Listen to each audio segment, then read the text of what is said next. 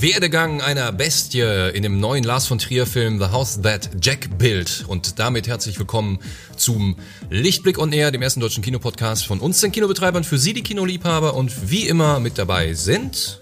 Jantin. André. Und ich bin Mortimer. Ja, hallo. Und äh, ja, Lars von Trier ist wieder da, unser aller Lieblingsdäne. Ja. Und ähm, hat in der Vergangenheit ja immer mal so ein bisschen angeeckt mit... Oh, äh, und Persona non grata in Cannes. Ja. Ja. oh, Ist, das, ist das, äh, erst vor ein paar Jahren jetzt wieder Ist erst, mal wieder erst hin, oder? dieses Jahr. Dieses erst Jahr war das dieses. Jahr im Mai. Und zwar mit diesem Film. Das war sein erster Auftritt seit äh, sechs Jahren. 2011 war da mit dem eigentlich sehr schönen äh, Melancholia. Äh, mit der Kirsten Dunst in der Hauptrolle. Der war so ne, gestaffelt wie eine Oper. Äh, Wo der Planet auf- Zwei Akte, Final. Ja, es ging ums Ende der Welt. das ist krass, genau. ja, das ist Aber- wirklich krass. Ja. Ja, und der hatte eine Ouvertüre mit der Wagner-Musik und diesen bewegten Stillleben, Mhm. äh, die so äh, kunstorientiert waren. Die erinnerten wieder an seine, an seine früheren Werke damals. Ja, war ganz groß. Und dann hat er ja die Pressekonferenz gegeben. Ja, die war dann Ne? nicht so eine gute und Idee. Das, ne? das war dann nicht, wie er dann so, eigentlich ist Lars von Trier ja einer, der, der spricht ja immer, was ihm auf der Zunge liegt. So. Absolut, Ist eigentlich, ja. Der ist total offen mit allem, was, was er tut und macht und äh, auch seine ganzen Stimmungen, die er so hat im Leben, die wandern dann alle so in seine Filme rein. Man sagte ihm ja, seine letzte Trilogie, sagte man so, so heimlich nach, das ist die Depressionstrilogie, die damals mit Antichrist losging und dann sich so mit Melancholia fortsetzte und Nymphomaniac dann. Und äh, ja, der war und natürlich immer schon einer, den, den diese Dinge fast seine Europa-Trilogie, da, da wurde ganz viel so, äh, dass äh, die Überbleibsel der archaischen Gesell Gesellschaftsformen wurden da zelebriert teilweise auch. Also der war immer schon so. Aber bei der Pressekonferenz hat er sich dann natürlich so in seinem ne, nicht so ganz ernst gemeinten äh, Ton hat er so halt ein bisschen sympathisiert mit Hitler und meinte halt so, kann ihn- ja, kann ihn ihr könnt das schon verstehen. Ja. So. Und, Ja. ja. das war natürlich keine gute Idee. Und äh, ja, nee, ist also halt- Hitler-Sympathie ist in der Presse oft ein No-Go, Ja. würde ich sagen. gab Ist- dann ist auch ein, ein, Ja. ein ziemlich lautes Medienecho und äh, ja, diverse Abmel Abbestellungen seines Films in diversen Ländern. Und äh, ja, Kanat den hat dann gesagt, du, du bist nicht mehr am Start hier raus. Und Muss nicht mehr äh, kommen. ja. Und jetzt, äh, ja, ist das verjährt oder so? Keine Ahnung, ich weiß nicht. Vergeben was und da vergessen. Die, was da die inoffizielle, äh, ja. Aber nichtsdestotrotz äh, ist Lars von Trier ein unglaublich toller Filmemacher. Äh, ich selber bin Riesenfan von seiner fantastischen Krankenhausserie Geister, Ah, die wirklich sensationell toll ist. Äh, auch sogar, die ist, glaube ich, aus Mitte der 90er, wurde die gedreht. Äh, auch nicht lange, ist eher so eine Miniserie. Lief früher mal nachts auf dem WDR. Und äh, Wahnsinn. Unbedingt äh, sehr, sehr empfehlenswert. Auch ganz typisch Dogma, alles so sehr, sehr verdrecktes Licht. Da geht es um so ein... Äh, ähm, äh, Da hatten wir ja über diese Dogma, Dogma-Grundsätze hatten wir schon mal gespr- gesprochen. genau, ne? Nur ja. äh, Available Light genau. ja, ja. und Er hatte eigentlich Sowas. auch nur einen dazu gemacht, das war damals Idioten. Idioten, auch ein ja. Riesenaufreger, weil natürlich Leute, die eben irgendwie Irrsinnige spielen, das war dann das eine Ding. Das zweite war explizite äh, pornografische Bilder in dem Ding, das war das nächste. Und dafür ist Kino ja auch da, dafür ist Film da, ist ganz wichtig, dass es diese Enfant terribles da draußen gibt, die halt loslegen und in diesem ganzen Wohlsein und, und Heulkino und, und äh, weiß ich nicht, prätentiös wichtiges Kino halt mal wirklich so ein bisschen Kunst raushauen und mal so ein bisschen den Berserker spielen und ja, einfach mal anecken. ja, Also- wenn's wenn's denn irgendeinen Sinn hat. So. Ja. Oder wenn der Unsinn der Sinn Und da ist, das ja, kann darüber sein. kann man ja auch streiten. Das ist Ja, aber das ist ich, ja das ich, ich glaube schon, dass es, die, sind- so Leute sind ja auch wichtig, weil ne, wenn die wenn die von allem auch um sich herum so angeödet sind und sagen, ja komm, dann mache ich das eben hier mit dem mit dem Vorschlaghammer überall reinzuhauen. Ja, ne? ich will ihn auch jetzt nicht ne, auf ein goldenes Treppchen setzen oder so, oh ja, der Lars, der opfert sich für uns alle und er zeigt uns immer wieder nicht. die Grenzen und so weiter. Äh, ne, der ist natürlich auch ein sehr egozentrischer Typ, der Ja. irgendwie so in seiner eigenen Welt und sich da auch sehr produziert in Mhm. seinem Schaffen. Aber ja gut, ne, wenn, wenn man ihn lässt und, äh, und die Leute was davon haben, es gibt nicht wenige Fans, die den ganz, ganz toll finden und einen der, Der- interessantesten Gegenwartsfilmemacher unserer Zeit. Absolut. Und es ist auch eben interessant zu sehen, dass er eben, äh, wenn man Melancholia guckt, wo man wirklich teilweise wirklich rund, einen runterzieht teilweise. Aber auch genauso weiß die ganzen Sachen, die er in den 90ern Ja, gemacht hat, wahnsinnig da- witzig sein können. Ja, Der genau. Mann hat voll die, den Die Humor. sind immer, die, die haben auch Humor, die Sachen. Ja, ich weiß gar nicht, bei, bei Antichrist nicht aber bei Melancholia ist ja der Witz, dass äh, diese tief depressive Kirsten Dunst, die jetzt da in dieser Hochzeit da ist und irgendwie gefangen ist, dass die eigentlich immer fröhlicher wird, je näher das Ende der Welt rückt. Also während alle um sie herum völlig durchdrehen, ihre Schwester dreht halt durch, weil sie die Kontrolle verliert über ihr eigentlich so kontrolliertes Leben und die Leute drehen ab und alle haben Angst vorm Untergang und sie jubelt diesem Event bei und ist richtig happy, wenn ihr am Ende in dem Zelt sitzt und dann äh, ne, und dann geht die Welt unter so Ja. und äh, das halt das hat auch Humor natürlich. Sehr spektakulär Das cool. übrigens, also auch durchaus ein sehenswerter Film. Das ist auf jeden Fall die Person hinter dem Film, über den wir eigentlich sprechen Genau, möchten. das war das Lars von Trier Special. Genau. Lars von Trier Special. Jetzt kommen wir zum neuesten Film. The House Von ihm. That The House That Jack, Jack built. Built. In der Hauptrolle mit Matt Dillon. Ja, auch ein Film, der wieder sehr kontrovers aufgenommen wurde. Ja, Man kann soll ja, ja dieses Jahr ein Cannes der Most Walked Out Movie gewesen sein. Genau, oder? richtig. Das wäre auch fast schade, wenn es nicht so wäre. Mhm. Beim Lars von Trier Film ist natürlich für ihn selber, glaube ich, ein grandioses Comeback. Er wird das sicherlich feiern und äh, wenn man so seinen Film dann mal so betrachtet, glaube ich, hat er sich auch ordentlich Mühe gegeben, dass Das das, zu dann schaffen, so ist. ja. Also lässt da wirklich keinen Zweifel dran, dass es jeden, ja, ich sag mal, Normalsterblichen abstoßen könnte. ja, weil, äh, um was geht's denn? Um eine Serienmörder. Mhm. Und zwar, äh, Moment, wie heißt er? Jack? Äh, ja, wie im, Jack. Wie, wie im Titel Jack, genannt. ne? Ja. Genau, um Jack. Und man sieht Jack über, äh, über zwölf Jahre lang, wie er, also wie er sich in seinem Sein als Serienmörder entwickelt. Genau. Der ist, Jack ist ein, ein Bauingenieur, ne? aber der Mhm. ist, äh, der wäre so gerne Architekt, habe ich gelesen. Und Ja. äh, er sucht halt auch irgendwie nach einer, ja, schon, er hat künstlerische Ambitionen, so irgendwie eine Mhm. Ausdrucksform, was, was Bestand hat und so. Und ähm, das äh, äußert sich eben dadurch, dass er eben immer noch an, an diesem einen Haus hängt, das er irgendwie bauen möchte, das perfekte Ding oder so. Er fängt immer wieder an und dann reißt er auch immer wieder ab und will neu. Und eben andererseits an der Mordserie, die er Ja, anfängt. also die, wo er versucht, die Morde nach und nach auch immer raffinierter. Genau, das raffinierter ist, so ein, das ist also wirklich ein Werdegang, so eine Art Origin-Story eines Killers sozusagen. Ja. Es, ist, es wird äh, im Film wird es dargestellt anhand von nicht allen seiner Morde, am Ende sind es deutlich mehr. Also ich glaube, insgesamt ähm, sollen es sogar über 60 sein, ja. aber man sieht, Fünf, fünf, Fünf, Ereignisse. Die werden auch, glaube ich, immer übertitelt als äh, Incidents, Ereignisse, Mhm. Ereignis 1, Ereignis 2 und so weiter.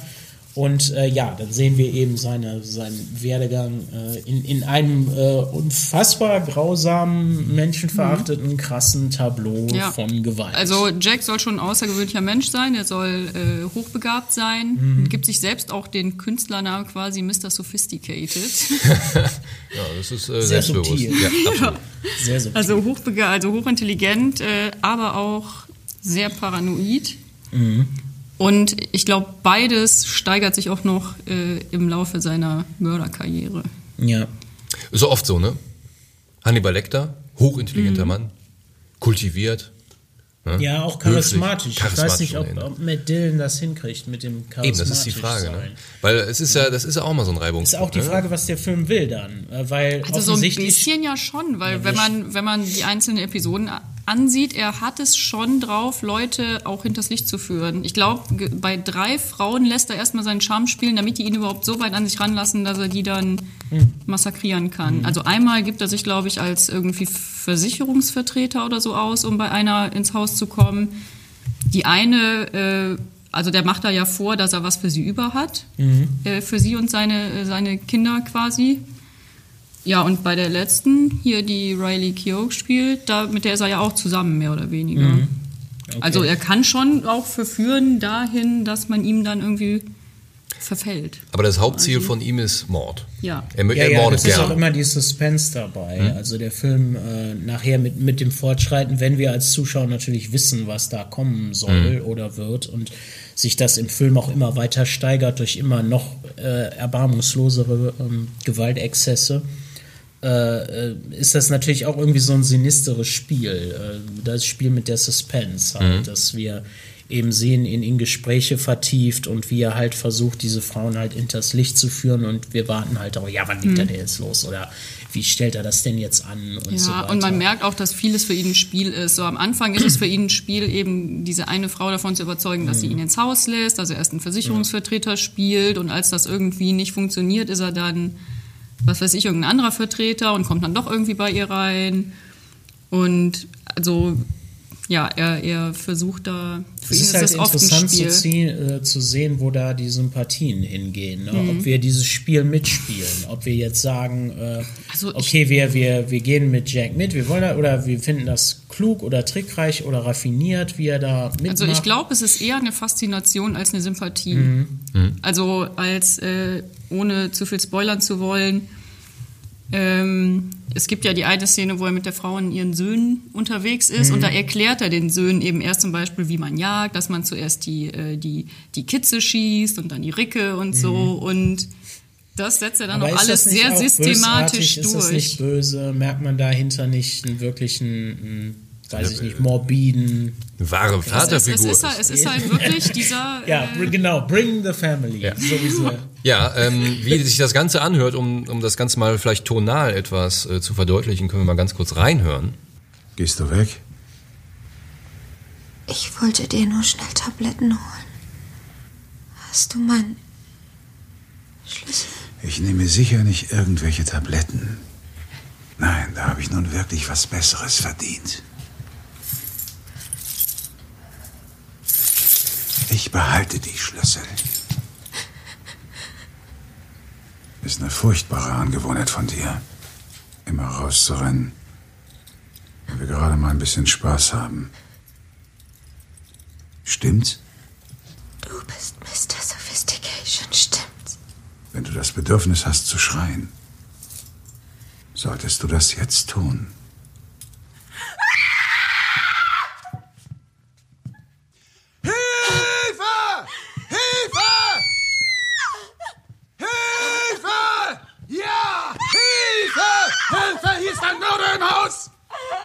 Es ist Mr. Sophistication! Hilfe!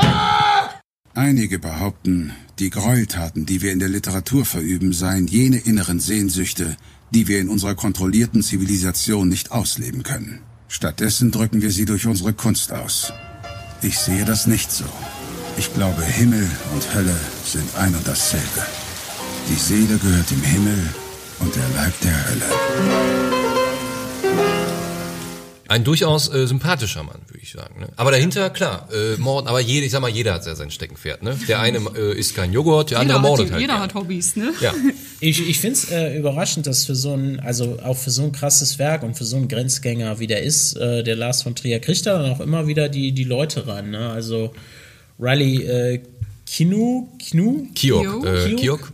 Ich habe ja, mich letztes Mal auch gefragt, die ist ja gerade überall drin, ja. die ist ja irgendwie up and coming, die ist ja total groß. Mhm. Aber eben auch, äh, da tauchen halt Leute auf wie Bruno Ganz. Bruno. Oder ja. Uma Thurman. Und Uma Thurman, die war auch kurz in Nymphomaniac, in einer der besten Szenen in Nymphomaniac, mhm. ehrlich gesagt, war sie drin. Äh, ja, also namhafte Leute, die sich hier teilweise für echt krasses Zeug hergeben. So. Ja, also, teilweise einfach nur für so eine kurze, morbide Episode ja, ja, irgendwie. Genau. Aber kann man denn bei, bei, dem, bei dem Jack sagen, ist das jetzt so, dass der Lars von Trier sagt, ja, wie, ne, ich zeige euch einfach, dass es so Personen gibt und ich habe mir jetzt mal vorgestellt, so und so funktioniert ein Serienmörder oder, oder banalisiert er das Ganze jetzt wieder? Der alte ja, Hitler. Äh, da, äh, darüber wird sich auch in der Presse gestritten. Ja? Ist das so? Ja. Ist das wieder so? Also es, es gibt auch die Vorwürfe, dass es einfach äh, gewaltgeil und misogyn sein soll. Ja, aber das sagen Film. sie bei, bei Tarantino ja auch. Und Tarantino sagt, ja komm Leute, das ist ein Film. Ja, natürlich ist das ein Film. Das die Frage ist, ob man auch. so Filme sehen will oder nicht. Aber warum so. regt sich dann bei dem, bei dem, bei dem Quentin? Ja, lädt das natürlich äh, äh, Tarantino lädt seine Filme nicht so prätentiös auf wie ja. von Trier, selbstverständlich. Da sind auch viele Verweise drin auf, auf Philosophen, auf Nietzsche, auf ja. Also er, teilweise er, schon. Er thematisiert das ja, ja, wirklich ganz klar, dadurch, dass er eben diesen, man weiß, ich, ich weiß auch bis jetzt nicht, ob es ein imaginärer Freund oder ein wirklicher Mensch ist, äh, mhm. der von Bruno Ganz gespielt wird. Der äh, Verge der mhm. nach den Morden die philosophisch, künstlerisch quasi mit ihm so ein bisschen im Gespräch aufarbeitet. Genau, ja. Und, Verstehe. Äh, ja, also da thematisiert er das ja ganz klar. Also da ist schon eine Gewichtigkeit dann da drin. Und ich meine, mhm. Äh, von Trier ist auch nicht daran interessiert, das, äh, das hier schön aussehen zu lassen. Da sind wir uns, glaube ich, einig, dass äh, ja. Das Ding ist schon ziemlich, ziemlich fies und, und eklig und abstoßend in vielerlei Hinsicht. So, da werden auch, ich habe ich hab eine ganze Auflistung von eben der Jagd auf kleine Kinder, taxidermische Akte, abgeschnittene Brüste, eingeschlagene Schädel, Wunden, Erfrierungen, äh, äh, von Akten des Strangulierens, Erschlagens, Erschießens, Erstechens. Also das, das ist alles dabei. Da hat er Das ein Portfolio geguckt, hat gesagt, einmal ja, alles du bitte. meine Güte. Ich Ne? hätte Das ist ja alles wirklich ein, einmal. ein Fleischfest. Und Ja. äh, ja, es ist halt, ich weiß nicht, äh, da kann man natürlich durchdrehen und sagen, mein Gott, sind wir alle nur vom Trieb gesteuerte Bestien, die sich gegenseitig abmetzeln. müssen Allerdings, hast du recht. ne? Oder, äh, ja, also ist, ist auf jeden Fall eine Provokation ohne Ende. Und äh, ich finde es ich find's wirklich interessant, weil ich hatte, ich hatte, glaube ich, eingangs oder äh, wann hatte ich ja gesagt, äh, die Reaktion der Leute ist ja eigentlich dann die richtige, zu Es- sagen, was, was soll Ja, das? Ist also ja widerlich. ich, was ich noch gelesen hatte, ist, dass er halt auch wirklich mit diesem Abstieg in den Wahnsinn da spielt, weil Mhm. er da bestimmte, also auch äh, äh, filmisch und ich glaube auch wirklich ein bisschen inszeniert so, ein, so eine Ähnlichkeit zu Dantes Inferno, wo der immer weiter die Höllenringe hinabsteigt, bis er äh, ganz unten angekommen ist. Und es wird halt immer brutaler, immer schlimmer und immer wahnsinniger. Und ich glaube, da zieht er so ein paar Parallelen auch. Tja. The House That Jack Built startet äh, am 29. 29. November, ja. Es, 19. äh, hat keine Jugendfreigabe, ist Ja. was gesotten auf jeden Fall. Ja, äh, also, ne, haben Sie gehört, das ist was, äh, da müssen Sie sich mal drauf einlassen. Also, wenn Sie Gewalt mögen, dann ist dieser Film das Richtige für Sie. Ich weiß gar nicht, wie wir aus der Nummer jetzt rauskommen. Jetzt, jetzt haben die Leute gehört, eine, eine nette Aufzählung an Grausamkeiten da gerade eben. Ja, nee, denken das was ist ja soll auch- das denn ist ja sagen? auch ein, immer äh, was Faszinierendes, Ja. auf jeden Fall. Äh, ich bin halt interessiert daran, ob mich der Film kriegt, ob der mich sympathisieren lässt damit oder ob mich das auch abstößt. Oder Mhm. ob ich das einfach als Scherz wahrnehmen kann. Das kann Mhm. auch sein, dass, dass Lars von Trier einfach nur mal rumtrollt. Ja. Und einfach nur mal sehen will, was, äh, was die Leute so Der machen. Kinotroll ne? Lars Ja. von Trier. Genau. sich da irgendwie und dann streue ich da noch so ein bisschen Philosophie rein und mal gucken, was die Leute mir daraus zusammendichten. So Richtig. Dantes Inferno, bla bla bla, ne? Und so. Und und wie- der lacht sich in seiner, in seiner dänischen Hütte kaputt. Ja, und, Und denkt sich, wie, lol, äh, haben die mir geglaubt. Und wie eingangs erwähnt, das ist ein Mann, der hat durchaus Humor. Ne, Das ist, ähm, Ja, kann man das- ja auch. Man muss jetzt nicht erwarten, man geht in den Saal, dann, dann, dann kommt dann das, die Vorschau, dann kommt der Vorspann und dann ge- ge- fliegt direkt Ich der glaube, Blut da er durch nimmt die sich Gegend. selbst nicht immer so ernst wie Ja, muss man vielleicht wirklich selber sehen, um, um, um zu sehen, ob man es widerlich oder gekonnt satirisch findet. Das, dafür ist Film ja auch äh, da und Lars von Trier ist jetzt echt kein, kein Amateur. Der Mann, der weiß, was er macht und äh, äh, ob da jetzt Gründe, die ihn bewegen, dahinter stecken, ist egal. Schauen Sie den Film an. Das ist äh, auch ein, ein, ein Monument des Schreckens wahrscheinlich.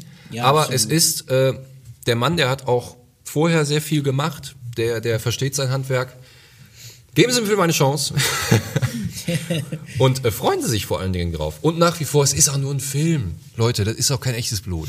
Ja, genau. Ja, ja, und, Kunstblut äh, wenn ist ganz Sie- süß. Das schmeckt wie, ähm, Wenn Sie den Film gesehen haben, können Sie uns auch gerne als Podcast ein bisschen Feedback schicken. Gerne, Und wir können ja. auch gerne, wenn wir genug Meinungen haben, dann auch mal sagen, was die Leute, die den Film dann gesehen haben, wirklich darüber gedacht haben. ja, auf jeden Fall. Äh, Das wäre doch mal ganz spannend zu Ob, ob wir mit unserer Einschätzung da ganz gut gelegen haben. Oder Ja. Schauen wir mal. Und äh, wir sind gespannt, Sie sind gespannt. Wir freuen uns auf den Film, wie auf jeden Film. Äh, 29. November startet äh, The House That Jack Built. Habe ich das TH jetzt richtig ausgesprochen, Habe ich hoffentlich. nicht drauf gehört. Äh, Doch, war. Gut. hoffentlich. Gut. Ähm, ja, ansonsten alles, was Sie uns an äh, Informationen, Feedback, Kommentaren, Kritik, Belobigung können Sie uns alles gerne an podcast.rexwuppertal.de schicken oder auf unsere Facebook-Seite Cinema Wuppertal Rex Filmtheater. Direkt unter Social Media. Direkt Drei Daumen runter. Genau. Oder äh, fünf Daumen, Daumen rauf. Oder fünf Daumen rauf. gerne fünf Daumen Lassen rauf. Sie es uns wissen. Äh, ja, das war die Lars von Trier Ausgabe. Wir hoffen, Sie im Kino zu sehen und äh, bis zum nächsten Mal. Tschüss. Ciao.